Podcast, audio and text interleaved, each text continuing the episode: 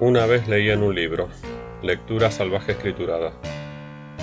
Este podcast se actualiza una vez por semana, una vez por año, una vez por mes. Realmente no lo sé. Hará unos 10 años leí por primera vez esta colección de cuentos dublineses, si no recuerdo mal en una edición de Altaya, de tapa dura. Yo venía de leer bien leídos a los maestros del cuento del siglo XX, que, evidentemente, son todos argentinos, y la obra de Joyce me pareció hipertrofiada, que su lugar de privilegio se debía fundamentalmente al privilegio de haber sido escrita en inglés. Mi primera edición en español, pues, ya no la conservo. Creo que la vendí por monedas.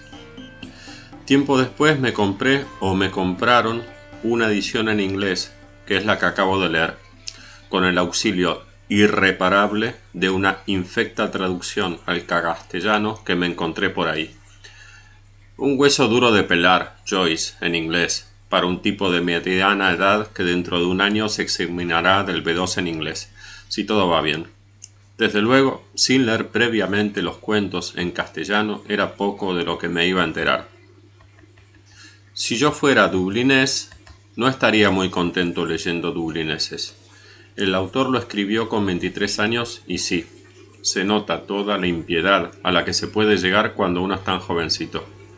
Juzga explícita e implícitamente Joyce a sus paisanos y los deja a la altura del betún.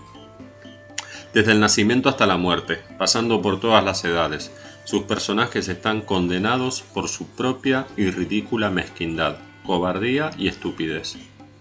Si escuchan la música de un arpista callejero, ellos se ponen a imitarlos, mientras caminan, pasando los dedos por las mudas rejas de una casa de vecindario. El amor nunca llega a buen puerto. Desde luego, conduce a la muerte, a una muerte que comparten los vivos y los muertos. Hay una edición crítica de cátedra que quizás acabe comprando.